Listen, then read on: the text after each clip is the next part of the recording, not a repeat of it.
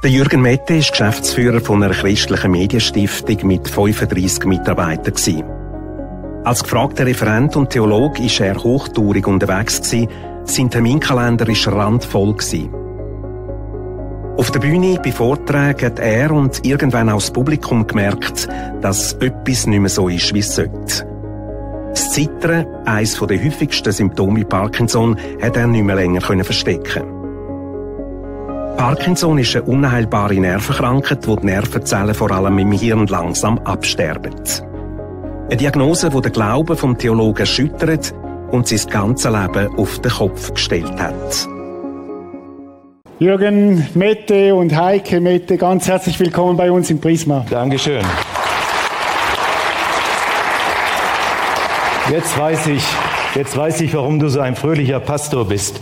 Jeden Sonntag so eine exzellente Musik. Ja, Mensch, ist, hast du eine Band hier. Das ist so. Oh, klasse. Wenn du noch wüsstest, wie tolle Leute wir bei den Kindern haben ja, und bei den Teenagern. Ich ahne ist, es. Es ist eine Freude, hier ja, zu sein. Toll. Schön, dass ihr hier seid. Jürgen, wann hast du das letzte Mal Mikado gespielt? Mit meiner Enkeltochter, ähm, die kam und brachte mir so eine geriatrische Version, so lange Stäbe, und schüttete die im Wohnzimmer aus und sagt, Opi, komm, wir spielen Mikado. Und ich gehe auf die Knie und spiele und es geht. Ich kann wieder Mikado spielen. Es ist einfach eine Frage der Umstände. Eine Frage der Relation. Wie groß ist das, wenn die Krankheit fortschreitet, spiele ich dann irgendwann mit Baumstämmen. Würdest du den Buchtitel heute anders setzen? Nö, ich würde den wieder nehmen. Wieder der, der, ist gut. Das ist der einer ist meiner besten. Ja. Jürgen, wann hast du das erste Mal gemerkt, dass etwas nicht mehr stimmt oder etwas anders ist? Ja, das liegt schon äh, zwölf Jahre zurück. Da begann es mit äh, der Feststellung, dass ich nicht mehr riechen kann. Also wir fuhren irgendwo durch die Gegend, durch eine landwirtschaftliche Gegend und meine Frau beschwerte sich über die jauchzenden Bauern die irgendwo mit dem Güllefass unterwegs waren und ich sagte, ich riech gar nichts. Wie, du riechst nichts? Nee, ich riech nichts. Das hat also, war ein Vorzeichen. Das war ein Vorteil, wollte ja, ich auch gerade. Ja, ja, aber es war ein Vorzeichen für eine neurodegenerative Erkrankung.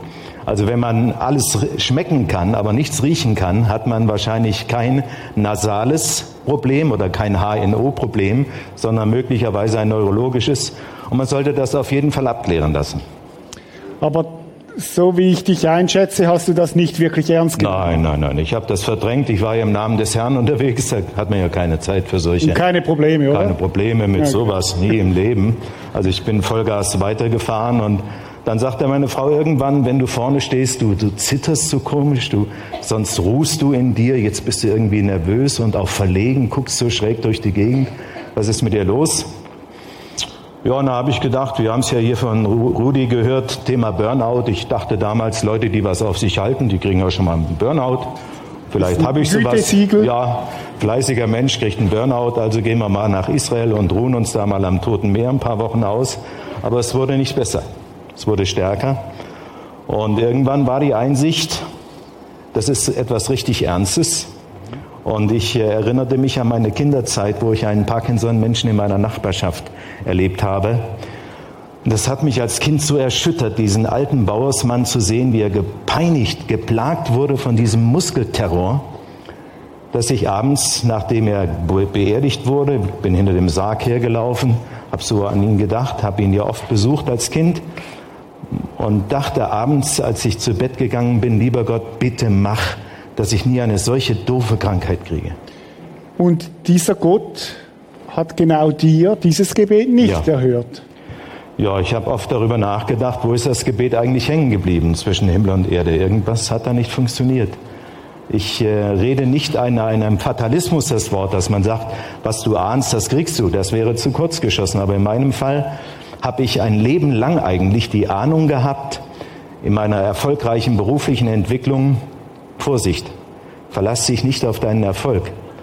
Da kommt noch was. Das Vorspiel war schön, das Hauptstück kommt erst. War das eine Art, eine Angst, wie man es manchmal kennt, wenn es mir zu gut geht, da muss ja jetzt der Gott noch sitzen, der mir dann wieder eins auf den nee, Deckel haut, oder? Eigentlich oder? nicht, eigentlich nicht. Nee. Ich habe aber immer diese Ahnung gehabt, dass die eigentliche Lebensprüfung noch vor mir steht. Ich habe diesem, diesem Erfolg, den ich in meinem ersten Leben gehabt habe, auch eine geistliche Frucht, äh, habe ich, äh, der habe ich immer misstraut. Ich habe immer gedacht, Jürgen, verlass dich nicht auf diese, diese guten Erfahrungswerte. Das Leben ist möglicherweise komplizierter und wird dich mehr prüfen, als du gedacht hast. Du hattest diese Vorahnung und trotzdem, als du dann erste Anzeichen kamen, hast du das nicht richtig ernst genommen. Ich habe dem Vorboten verboten, mhm. mir eine Botschaft zu geben. Das war ein Fehler.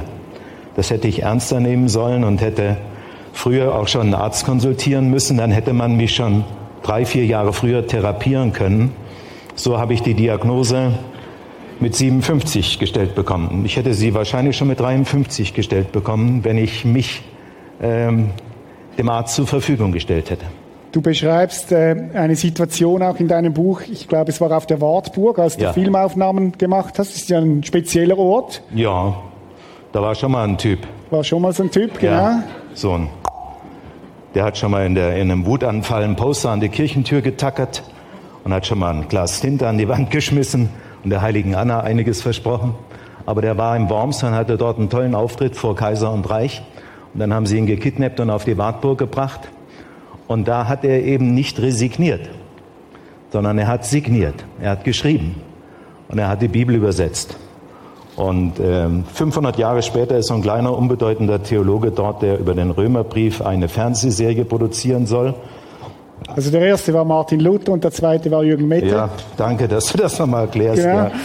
ja, dass wir es nichts verwechseln, oder? Ja, ja, natürlich, ja, ja. Und äh, dann habe ich, äh, sagte der Produzent irgendwann, Jürgen, warum zitterst du so? Und ich war immer noch frech, ich meine, ich war immer keck. Ich habe gesagt, hör mal, hier ist es saukalt hier, es ist Januar, es ist in der Burgkapelle oben auf der Wartburg. Bringt mal ein paar Heizlüfter. Das war frech von mir, weil ich wusste, du bist krank, du bist richtig krank. Wir haben diese Serie dann gut zu Ende gedreht, aber ich habe da so am Tremor gelitten. Ich wurde wirklich gequält von, dieser, von diesem Muskelwahnsinn und wusste, da diese, diese Schwäche wird mich für den Rest meines Lebens dominieren. Kannst du uns in deinen Worten erklären, was Parkinson genau ist? Ja, der Rudi hat es ja eben kurz erklärt. Es ist in den, in den Gehirnzellen gibt es eine, eine Blockade von Eiweiß Eiweiß staut sich dort auf und blockiert die Gehirnzellen, sodass die Botenstoffe wie Dopamin, was für den Bewegungsablauf zuständig ist, nicht durch die Transmitter zu den Nervenzellen, die die Muskeln bedienen, hinkommt. Und das ist das Problem. Warum das so ist, weiß man nicht. Die Forschung steht immer noch vor einem Rätsel. Aber man äh, therapiert eben die Symptome. Aber man kommt nicht zum eigentlichen Ursprung der Krankheit. Warum bilden sich diese Eiweißverklumpungen? Weißt du, wie viel Prozent der Menschen das betrifft? Die diese es sind Krankheit in Deutschland 300.000, ja. die mit Parkinson kämpfen. Und auffällig ist, dass die Krankheit immer früher diagnostiziert wird. Früher war das eine typische alte, alte Männerkrankheit. Da saß in jedem Bauernhof, saß in der Ecke ein Opa, der tatterte so vor sich hin. Ja, war so. Und heute nennt man das Parkinson. Gell? Jetzt, wenn man dein Buch liest, was, was ich sehr empfehle, alles außer Mikado, da hat man schon fast den Eindruck, du hast eine Beziehung zu diesem Herr Parkinson, ja. so bezeichnest du ihn. Wie würdest du die Beziehung zu dieser Krankheit oder zu diesem Herr Parkinson, wie du es schön nennst, beschreiben? Das ist ein fieser Typ. Das ist eine derart unangenehme Type. Der wohnt bei mir zur Untermiete, zahlt nicht, fragt nicht, wann er kommen soll und wann er geht. Er ist, äh, er grinst jetzt zwischen uns dämlich hier ins Publikum, dieser Schurke. Aber ich sage ihm jeden Tag, mein lieber Freund, du gehörst an die Peripherie meines Lebens. In der Mitte sitzt ein anderer. Hm. Und ich staune, dass ich manchmal bis kurz vor einem Auftritt gequält bin von diesem Muskelwahnsinn. Und dann gehe ich auf die Bühne und schaue zum Auditorium und dann haut der Herr Parkinson ab. Hat der Angst vor Menschen? Äh, ich weiß nicht, der geht eine rauchen wahrscheinlich. es wird ihm zu fromm oder was. Übrigens rauchen. Reto, ich habe immer gedacht, Rauchen sei Sünde. Hätte ich, in, hätte ich richtig geraucht, wäre ich ein Kettenraucher, hätte ich nie Parkinson bekommen. Das ist fies. Das ist wissenschaftlich nachgewiesen. Aber ich das ist richtig das, gemein. Aber was mir eben bei dir gefällt, apropos Rauchen, Jürgen, du sollst brennen und nicht rauchen und das äh, spürt man ja bei dir auch, oder? Toll. ja. Jürgen, nochmal zum Gebet als Kind. Ich meine, Kinder beten ja sehr direkt und Jesus ja. sagt es ja auch, wir sollen von den Kindern lernen. Ja. Und jetzt hat dieser Gott dein Kindesgebet nicht erhört. Das kann ja schon zur Krise kommen in deinem Glauben. Ich bin, ich bin generell in die Krise gekommen bei der Einsicht, du hast Gas gegeben, du warst turbomäßig unterwegs für den Herrn, hast deine besten Jahre für ihn investiert. Und dieser Herr lässt es zu, dass mir als Performer, als einer, der gern auf der Bühne ist, äh, solch ein Leiden beschert wird, das mich hinfällig macht, das mich komisch gehen lässt, das mich durch die Medikamente meine Innereien, Magen, Darm, alles beschädigt, das mir bis hin zu Charakterveränderungen zumutet. Das ist, äh, gab es zornige Augenblicke, wo ich gesagt habe, wie kann das sein? Und äh, ich äh, sage heute oft gerne, diese Theodizee-Frage, warum lässt Gott so etwas zu, ist die ungesicherte Hintertür, durch die der Atheismus jederzeit frech, frivol, lästernd in mein Leben einbrechen kann. Und fragt, wo ist dein Gott? Dem Gott vertraust du, der dich mit so einer blöden Krankheit beschenkt oder beschert? Das ist die Krise. Und ich habe mich theologisch mehrfach gehäutet. Ich kann nicht mehr so vollmundig predigen wie früher. Ich kann Zweifler mehr denn je verstehen. Und ich verstehe Leute, die an der Theodizee-Frage kaputt gehen, die das nicht aushalten. Das kann ich gut verstehen. Wenn es nur dazu dient, dass ich diese Leute verstehe, dann will ich diese blöde Krankheit annehmen. Du schreibst in deinem Buch auf Seite 47 einen Satz, den, den habe ich mir dick angestrichen.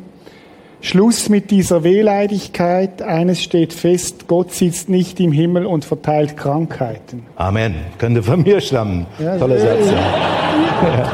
Ich habe gedacht von deiner Frau, aber vielleicht von Nein, dir. Nein, ist von mir. Ist von dir. Aber wie, wie kommst du zu diesem Schluss?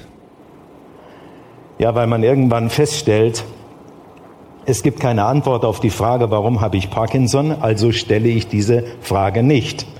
Ich stelle auch nicht die fromme Variante dieser Frage, wozu habe ich Parkinson? Da kamen Leute, die sagten, oh, hast du da irgendwelche dunklen Dinge in deinem Leben? Musst du nicht mal beten, dich befreien lassen?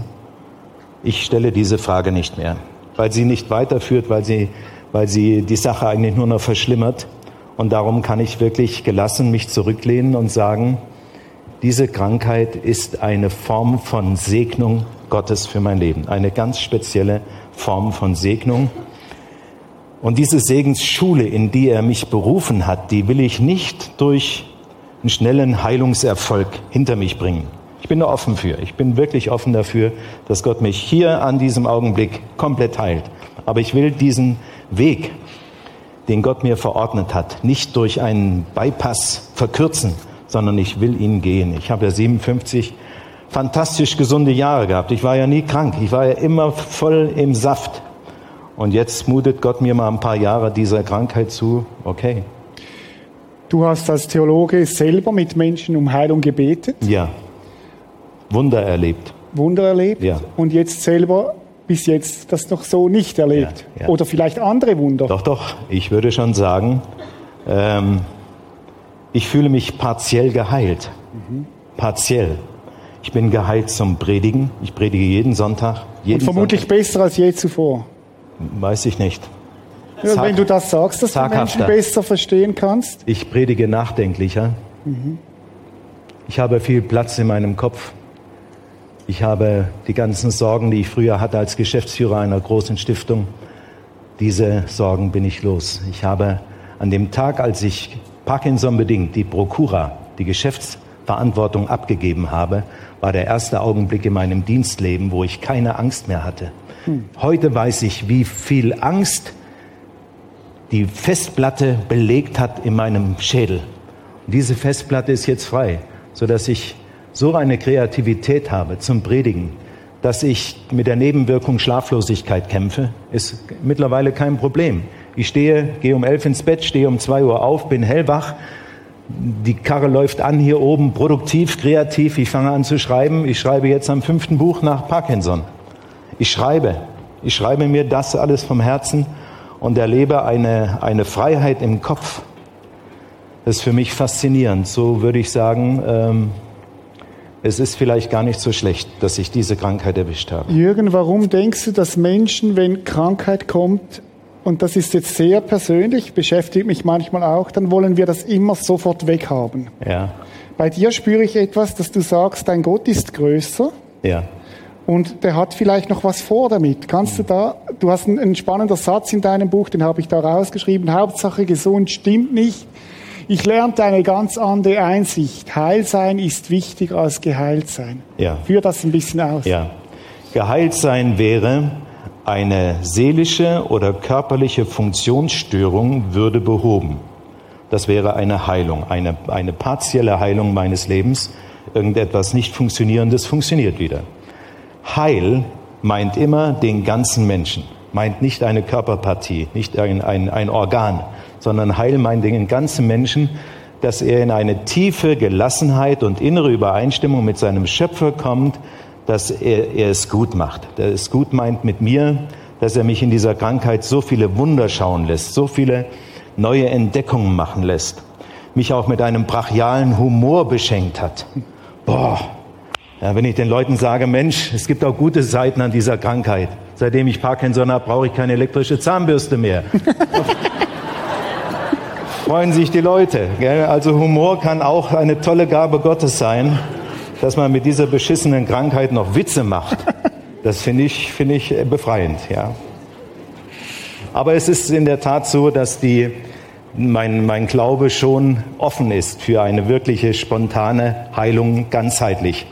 Aber ich sehe, Gott handelt durch Pharmakologen, durch Forscher, durch Diagnostiker, durch Physiotherapeuten, durch jede Menge Experten, Neurologen, Neurochirurgen, die im Kopf sogar Operationen durchführen, um das Leiden zu mindern. Das sind für mich alles Werkzeuge in der Hand Gottes. Er bedient sich dieser hochbegabten Menschen, die mir das Leben ein bisschen leichter machen. Du hast ein weiteres Zitat, gesund ist, wer versöhnt lebt und mit seinen seelischen und körperlichen Einschränkungen zuversichtlich leben kann. Mhm. Das ist eine eigene Definition von Gesundheit. Ja. Ja, gesund ist auch der, der bisher noch nicht ausreichend untersucht wurde. Mhm. Das muss man immer noch mal dazu sagen. Denn ähm, keiner von euch weiß, was in ihm schlummert, wo sich irgendetwas bildet, was nicht in deinen Körper hineingehört. Und ich bin heute hier, um dir Proviant zu geben für diese Zeit. Wenn Tage kommen, die dir nicht gefallen. Und misstraue deinem Gesundheitsgefühl, misstraue ihm immer und sage, Gott, du hast mein Leben in deiner Hand. Und was sich im Verborgenen abspielt, das könnte hinter der Fassade dieses nicht annehmbaren Problems könnte sich eine tiefe Segnung verbergen. Dafür will ich offen sein. Ganz konkret, Jürgen, was hat dir geholfen, ein Ja zu finden zu, die, zu deiner Krankheit? Ganz praktisch, ja. was hat dir da, was hat dich da unterstützt? also zunächst mal meine Frau hier vorne, die Heike, meine Kinder, meine drei Söhne. Dankeschön. Die Heike hat da kein großes Lamento veranstaltet. Sie ist selber Krankenschwester. Sie hat auch geahnt, dass etwas Ernstes auf mich zukommt. Und sie hat mich so fröhlich und motivierend begleitet bis heute. Sie lässt auch nicht zu, dass ich mich hängen lasse. Ich würde am liebsten meine Lieblingssportart, das Relaxing, praktizieren. Einfach die Beine hoch, Fernsehen gucken. Eintracht Frankfurt ist momentan ganz gut dabei in der Bundesliga. Zwei Schweizer Stürmer nicht vergessen. Ja, ganz wichtig. Ja. Und ähm, ja, ich, ich äh, habe das wirklich erlebt, dass Gott mich segnet durch meine Ehefrau, durch meine Kinder, durch meine engsten Berater und Mitarbeiter. Aber der nächste Schritt war, dass ich auch der Bitterkeit und der Enttäuschung Raum gegeben habe. Ich habe mich hineinfallen lassen in vier Wochen tiefster Schwermut. Und was hat mich gerettet in dieser Zeit? Ich liebe die moderne Lobpreismusik sehr. Ich bin, ich habe Söhne, die sind Profimusiker. Ich freue mich so an der modernen Musik, die sie machen. Aber erreicht haben mich in der Tiefe meiner Verzweiflung nur, fast nur die Texte von Paul Gerhardt, die 500 Jahre Menschen trösten, in die tiefsten Schichten vordringen. Ich habe Bach-Werke gehört. Weihnachtsoratorium, Johannes Passion, Matthäus Passion, Kantaten, jeden Sonntag mich hineingegraben in, diese, in diesen Schatz dieser Musik, wo ich merke, hier stehen Menschen dahinter, die haben schwerere Zeiten als du erlebt. Und mit dieser Musik bin ich wieder ein Stück innerlich versöhnt und gesund geworden. Ist es nicht auch ein Geheimnis? Paul Gerhardt hat, glaube ich, wenn ich es richtig weiß, Kinder verloren, mehrere. Ja, mehr als die Hälfte. Und ganz schlimm. Ganz schlimm es ja. erlebt und ist doch nicht verbittert an dem. Hat ja. eine Tiefe gewonnen, die dich wieder dir zum Segen wird. Ja. Das ist ja auch ein Geheimnis. Das ist ein Geheimnis. Also ich, er ist für mich wirklich ein Vorbild geworden. Äh, man muss seine Strophen alle singen. Man darf nie sagen, wir singen Paul Gerhardt Lied so und so, die Strophen 1, 3, 5 und 7. Verkehrt. Lass es bleiben, wenn du keine Zeit hast für Paul Gerhardt. Mhm. Wenn du Zeit nehmen willst, sing alle 13 Strophen, denn er hat sich was dabei gedacht. Und ähm, ja, und dann natürlich Buch Hiob.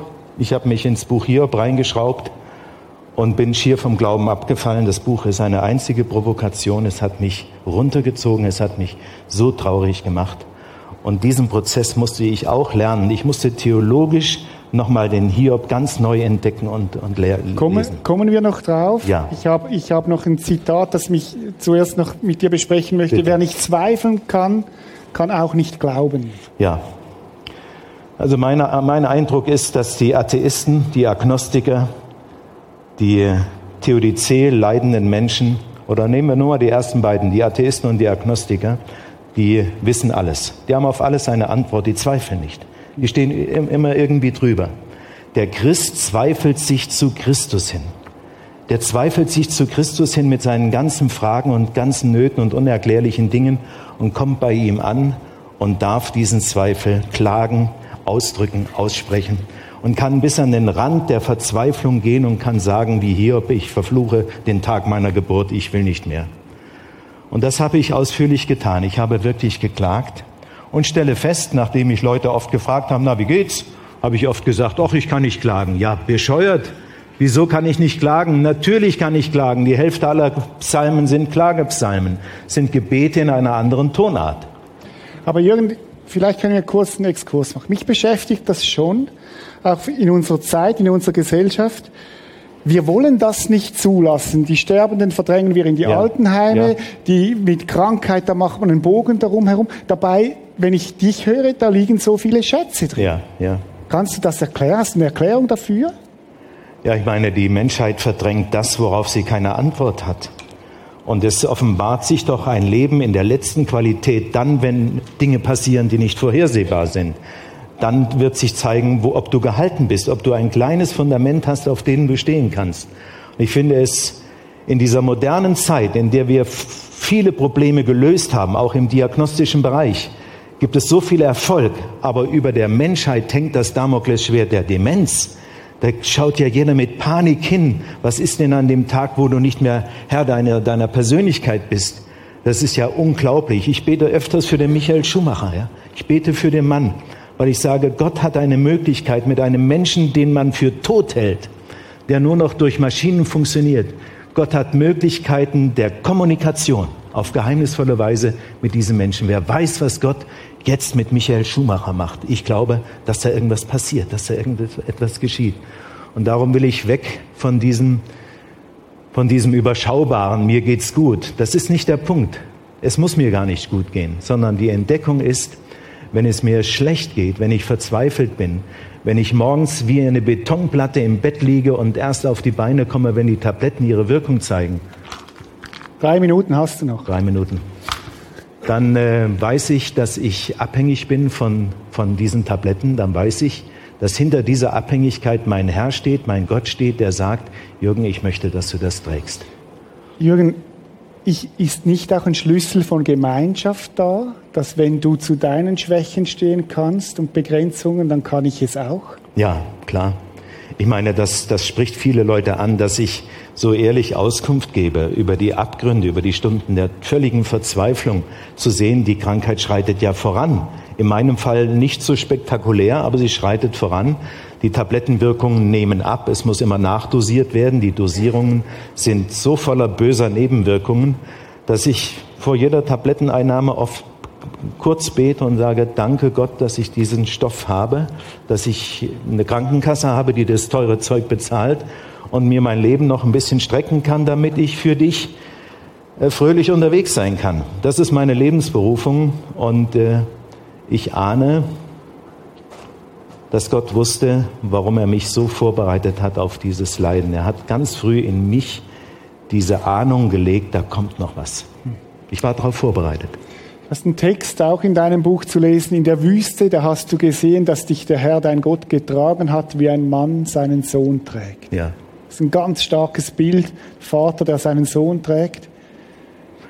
Als unsere Jungs noch klein waren, das sind heute große Kerle, als sie noch tragbar waren, physisch. äh, dann habe ich manchmal, wenn der Vater vorne stand und predigt und die haben hinten rumgerödelt und Stress gemacht und dazwischen geplärrt und so. Und dann nehme ich diesen kleinen wütenden Typen und nehme ihn auf meinen Arm und trage ihn. Und trage seine Art, trage sein Erbe, das er von mir genommen hat. Trage ihn ein Stückchen des Weges. So trägt Gott mich wenn die Stunde der Anfechtung ernster und mühsamer wird, wenn die Verzweiflung stärker wird, die Ahnung, dass ich in ein paar Jahren im Rollstuhl sitze oder nicht mehr sprechen kann. Ich meine, dass ich sprechen kann, ist eine Ausnahme. Parkinson-Kranke verlieren ganz schnell Muskelspannung und der Sprachapparat funktioniert nicht mehr. Die Leute beginnen zu knödeln, also undeutlich zu sprechen dass Gott mir die Sprache erhalten hat. Ist gerade so, als würde er sagen, Jürgen, ich habe dir die Sprache gehalten, damit du dein Maul auftust, dass du unterwegs bist, dass du redest.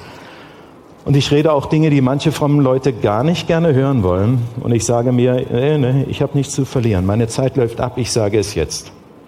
Und das ist gut so. Das schätze ich an dir, Jürgen. Ich finde das echt stark. Soll mhm. auch, auch mal gesagt sein, mhm. dass du dich auch öffnest hier. Vielen Dank dafür, Jürgen. Mhm. Du hast äh, ein anderes Zitat. Wenn alles gut läuft und es läuft wirtschaftlich seit 50 Jahren blendend, dann titelt keine Zeitung Gott war da oder Gott sei Dank.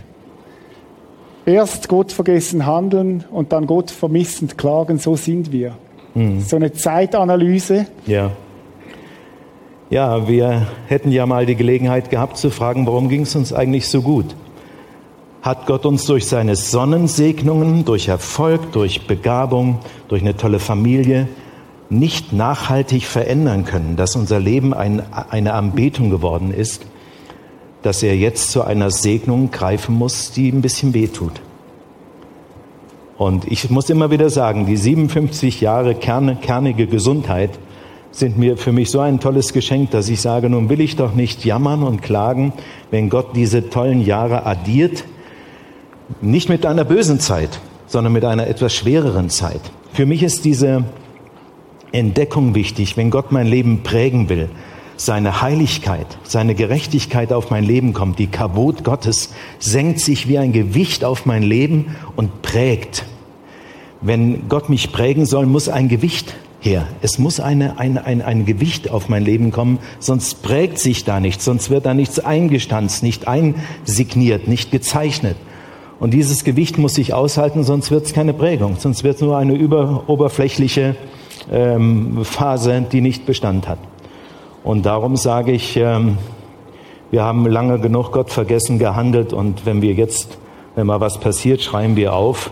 Die Frage lautet nicht, wo war Gott, sondern wo waren wir, als Gott reichlich segnen wollte. Wir haben es gar nicht gewusst. Gehen wir nochmal zu Hiob oder kommen wir ja. zu Hiob. Du hast dich mit diesem Buch, mit diesem Geschichte, die man eigentlich erst ab 40 lesen darf, intensiv auseinandergesetzt. Die Rabbiner sagen auch nicht allein lesen, muss ein zweiter dabei sein, weil das Buch ist nicht jugendfrei. Du hast es gelesen. Ich habe äh, ich hab es gelesen, habe die Bibel fast an die Wand geklatscht, weil ich gesagt habe, was ist das für eine Geschichte? Jupp, ein Allerweltsname. Es gibt Tausende von Jupps. Ein Typ, von dem wir nicht wissen, wer das geschrieben hat. Das Buch literarisch höchst anspruchsvoll aber da drin die Geschichte. Ein toller Mann, ein toller Charakter stürzt ab, steht wieder auf, kriegt alles doppelt und dreifach wieder. Das ist ja wie ein Märchen. Wenn ich die Geschichte vom Ende her lese, dann werde ich zornig. Albtraum. Oh, dann kriegt er alles wieder, doppelt und dreifach. Und dann kriegt dieser alte Herr, der im ersten Leben sieben Söhne und drei Töchter gezeugt hat, ja, Respekt, ideale Kombination. Nachdem alles vorbei ist, kriegt er nochmal so eine Potenz in die Lenden, dass er nochmal zehn Kinder zeugt. Wieder sieben Jungs, drei Mädchen. Ja, hallo? Was ist das denn? Wer, wer treibt denn da seine Scherze mit mir? Ich war so enttäuscht und so bitter, dass Gott, der Gott, dem ich mein Leben anvertraut habe, der sitzt im Himmel und so ein krummer Hund aus seiner Entourage, ein Typ namens Satanas, kommt und sagt, dem Mette, den traue ich nicht. Das ist ein Schönredner. Der redet nur, weil es ihm gut geht und weil er Applaus kriegt. Und dann sagt dieser Gott, dem ich mein Leben geschenkt habe, dem ich alles unterstellt habe, der sagt, du, wir testen ihn mal. Lass ihn mal richtig unter Druck geraten. Hauen wir ihm Parkinson um die Ohren. Vorher nehmen wir ihm sein mobiles und immobiles Vermögen, seinen Reichtum, seinen bescheidenen Reichtum, seine Kinder, auf die er so stolz ist, die Enkelkinder. Wir nehmen ihm alles weg. Ein Hiobsbote nach dem anderen kommt und nimmt weg. Und dann sagt Satan, du, der Typ bleibt stabil. Sagt Gott, komm, wir haben doch noch was im, im Kasten. Hauen wir ihm Parkinson auf den Schädel, geben wir ihm Nebenwirkungen in den Magen, in den Darm, dass er auf allen Vieren kriecht. Der Gott, dem ich mein Leben anvertraut habe, lässt sich auf so einen hundsgemeinen Deal ein. Den Gott kenne ich nicht. Mit diesem Gott will ich nichts zu tun haben. Und ich behaupte heute, wer nicht am Hiob-Buch völlig verzweifelt, wird auch nicht die tiefen Schätze entdecken, die in diesem Buch drinstecken. Die Schätze habe ich erst entdeckt, nachdem ich fast an diesem Buch verzweifelt bin. Und entdeckt habe, dieses Buch ist ein tiefes Gleichnis, eine Parabel von einer ungeheuren Qualität, die viele Menschen wieder auf Kurs bringen kann. Kommen wir gleich dazu. Du solltest jetzt dein Medikament nehmen. Dankeschön, du bist sehr fürsorglich, ja, es ist, äh, liegt in den ja. Genen hier. Ja. Dieses fiese Teil hier, 6 Euro. Danke, DRK.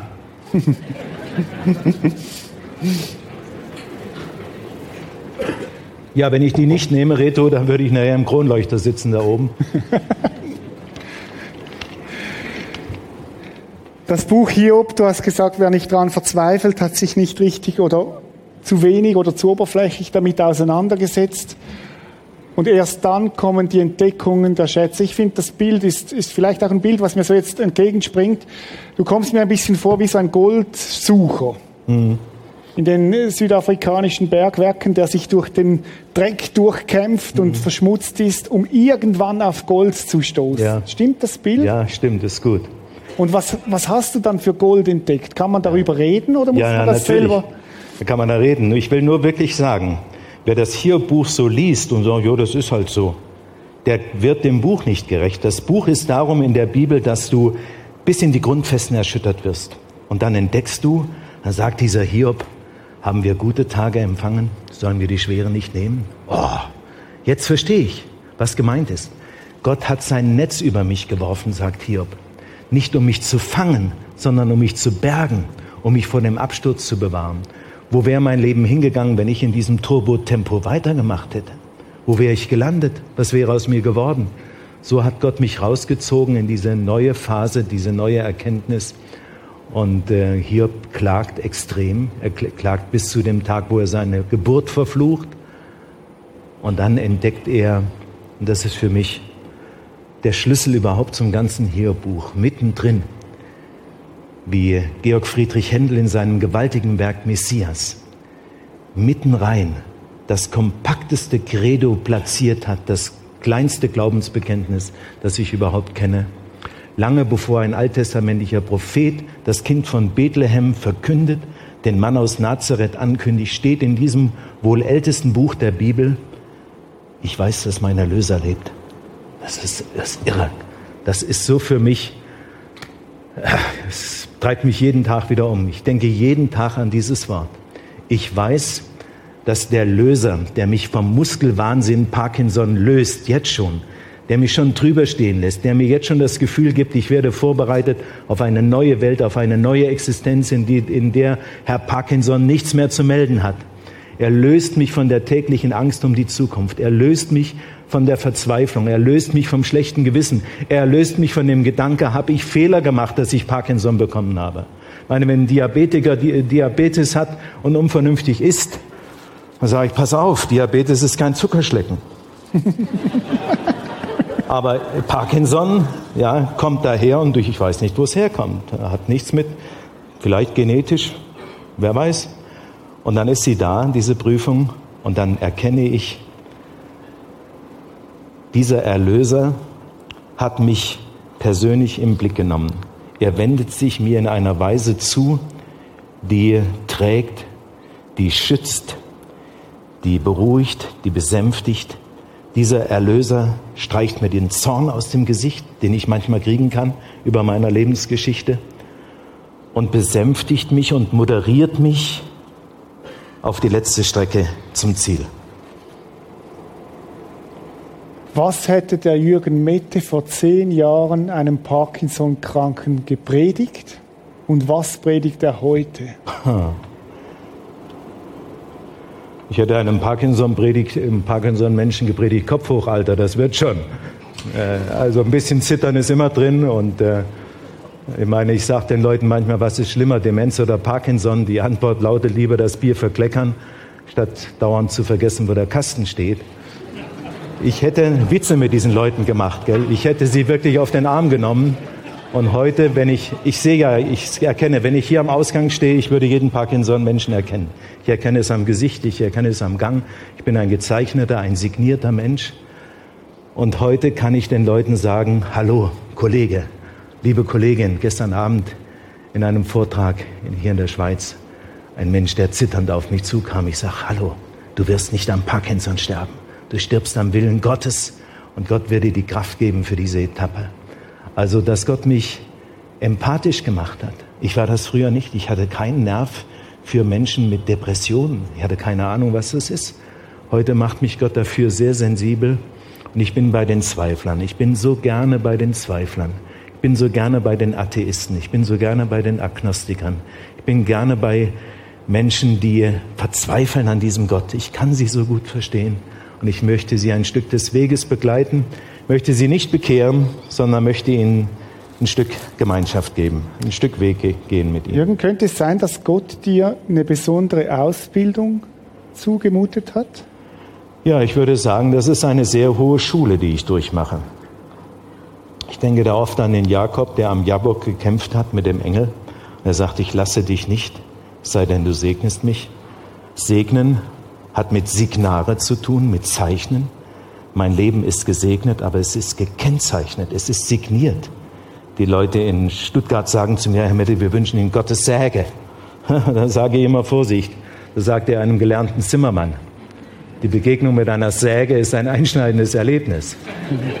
Also wenn ich den Segen Gottes will, dann muss ich auch aushalten, dass er mich signiert. Und ich fühle mich signiert. Ich fühle mich körperlich gekennzeichnet. Dieser Prägestempel ruht auf meinem Leben und wer weiß, wofür es gut ist. Also Gott führt mich zu Menschen.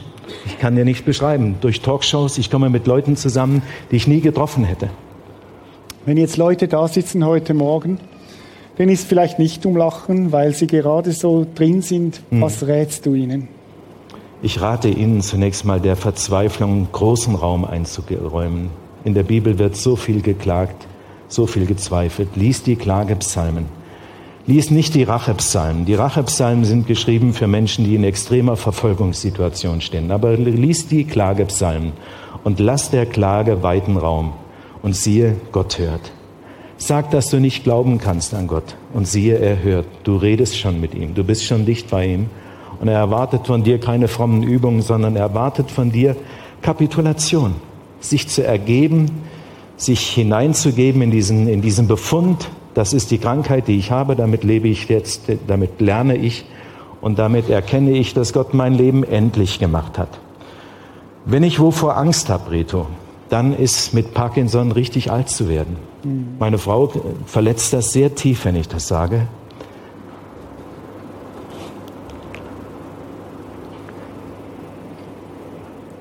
Aber es ist tatsächlich so, dass ich sage, es wird eine Zeit kommen, da werde ich Gott an, anflehen und ihm bitten, dass er mich erlöst. Und wenn ich Menschen sehe, die gerne sterben würden, der Hiob wäre lieber gern gestorben.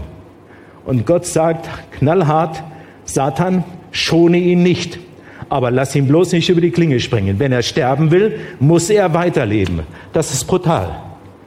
Das ist brutal. Und darum sage ich Gott, die eine Bitte habe ich an dich. Wenn ich nicht mehr kann, dann erlöse mich. Billy Graham ist 95 Jahre und lebt seit 20 Jahren mit Parkinson. Papst Johannes Paul II. Er hat die, die Radio- und Fernsehleute haben gefragt, Heiliger Vater, dürfen wir Sie zeigen, wenn der Speichel aus dem Mund läuft? Und er hat gesagt, ich möchte, dass die Welt das sieht. So, ich bin kein weinerlicher Typ, aber ich schäme mich auch nicht meiner Tränen, dass diese letzte Prüfung, die steht vor mir. Und dann gibt es keine lockeren Sprüche mehr. Dann wird kein Witz mehr funktionieren. Aber Gott wird wissen, wann er mich erlöst. Und wenn er mir noch ein bisschen Gewicht zumutet, dann will ich es aushalten. Jürgen, finde es mega stark, dass wir so miteinander reden können und ich, ich äh, beeindruckt mich auch. Es ist ein Traum von mir, dass wir Gemeinschaft sein könnten, wo wir nicht die Helden sind, sondern wo wir einander in unseren Schwächen, die wir alle kennen, an einen auch begegnen können. Mhm. Eine Frage so gegen den Schluss jetzt noch die Ewigkeit, der Himmel, was hat das für dich für eine Bedeutung? Hat sich das verändert, wenn Gott sagt, du wirst mal einen neuen Körper kriegen? Ja, das ist natürlich meine Sehnsucht. Ich habe keine Ahnung, wie das sein wird. Für mich ist der Himmel auch kein Ort. Der Himmel ist für mich keine Location. Der Himmel ist für mich eine Qualität, ein Zustand. Die ewige Gemeinschaft mit Gott, in der es keine Fragen mehr geben wird, sondern da werden wir nichts mehr fragen, sondern wir werden ihn sehen in seiner Herrlichkeit. Und äh, darauf freue ich mich. dass es eine, eine, eine, ein Zustand der Leidensfreiheit sein wird. Und bis dahin müssen wir noch ein bisschen tapfer sein. Ein bisschen. Und wenn wir alleine die Tapferkeit nicht aufbringen, dann brauchen wir Freunde an unserer Seite, die mit uns glauben, die mit uns hoffen, die mit uns beten und ähm, die uns bewahren vor frommen Sprüchen. Äh, Herr, wer hat gesündigt, dieser oder seine Eltern? haben die Jünger gefragt. Das wollen die Leute immer wissen. Was hat er verkehrt gemacht? Dann sagt Gott, weder er noch seine Eltern. Dieser Mann ist krank, damit an ihm die Werke Gottes offenbar werden. Das ist ein Satz. Nimm dir diesen Satz und nimm dir den mit in dein Leben für den Augenblick, wenn es dicke kommt. Du bist dann geprüft, damit an dir die Werke Gottes offenbar werden. Und die Werke Gottes sind nicht, wird schon gut. Gesundheit um jeden Preis, das ist nicht das Werk Gottes, sondern das Werk Gottes ist, wenn er ein Menschenleben formen will, dann formt er es. Und formen kann Schmerzen verursachen. Aber am Ende steht etwas, was in völliger Übereinstimmung mit Gott ist. Dieser erlöste Zustand, darauf hin zu leben, es ist eine fantastische Vision. Jürgen, meine Schlussfrage. Wenn jetzt jemand heute Morgen hier sitzt, vielleicht den Podcast schaut und sagt, ja, der Jürgen, der hat das Glück gehabt, der hat ja diesen Erlöser schon gekannt. Ja. Aber ich kenne den nicht. Das ist für mich der fremde Gott. Was, was rätst du ihm? Ja, bevor man zum Erlöser kommt, muss man so viele Barrieren überwinden heute. Das Image Kirche, das Beklagen der frommen Leute, die auch nicht alle ganz dicht sind und die so wenig überzeugen und so. Wenn man alle diese Barrieren mal überwinden will und zu Jesus selbst kommt, dann wird man entdecken, es ist so einfach. Hier bin ich Herr. Jesus, das ist für mich so faszinierend, war nicht ein stationärer Guru, der die Leute zu sich bestellt hat, sondern Jesus war ambulant. Ambulant heißt umhergehend en passant des Weges trifft er Menschen und sagt, komm, geh ein paar Meter mit mir. Probier es aus. Das ist heute Leben mit Jesus. Geh ein paar Meter mit ihm, probier es aus. Geh ihm ein paar Meter hinterher. Guck, was er getan hat, wie er die Menschheit gesehen hat, wie er gewirkt hat. Geh einige Meter mit ihm und du wirst erfahren, es ist gut bei ihm. Jürgen, ich möchte dir ganz herzlich danken. Darf ich dich bitten, dass du für Menschen betest, ja die diesen Erlöser gerade heute brauchen. Ich mhm. gehöre zu denen. Ja. Andere gehören auch dazu. Und würdest du beten ja. dafür? Jesus, du Heiland, du Erlöser, du Löser von allen Ketten und Bindungen, du Löser von aller Panik in uns, vor aller Sorge, du Befreier unseres Ichs, unseres Egos, du Wohltäter unseres Gemütes, du Heiler unserer Verletzungen. Wir rufen dich an und bitten dich, dass du dich zeigst, dem, der jetzt aufrichtig nach dir sucht. Und du wartest nicht, dass wir bei dir vorstellig werden, sondern du kommst zu uns und bist bereit, ein paar, eine Strecke mit uns zu gehen. Das wollen wir jetzt tun. Wir wollen sagen, Herr, wir wollen dir nachfolgen. Wir wollen mit dir gehen, weil an deiner Seite Heil ist. Und dass du auch heilst durch die Künste der modernen Medizin. Dass du Menschen gebrauchst, damit uns das Leben ein wenig erleichtert wird.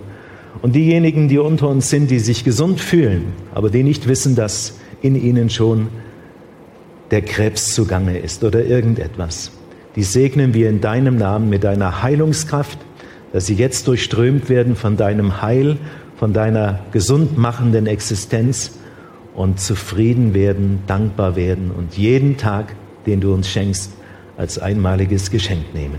Das erbitten wir in Jesu Namen. Amen. Und Vater im Himmel, wir danken dir für Heike und Jürgen, Mette. Danke, dass sie da sind. Danke für diese Echtheit, Herr. Danke für das, was ihr Leben uns heute Morgen geschenkt hat. Mögest du sie reich segnen und ihnen Kraft geben mit diesem, auf diesem Weg. Und wir segnen euch im Namen des Vaters, des Sohnes und des Heiligen Geistes. Amen. Amen.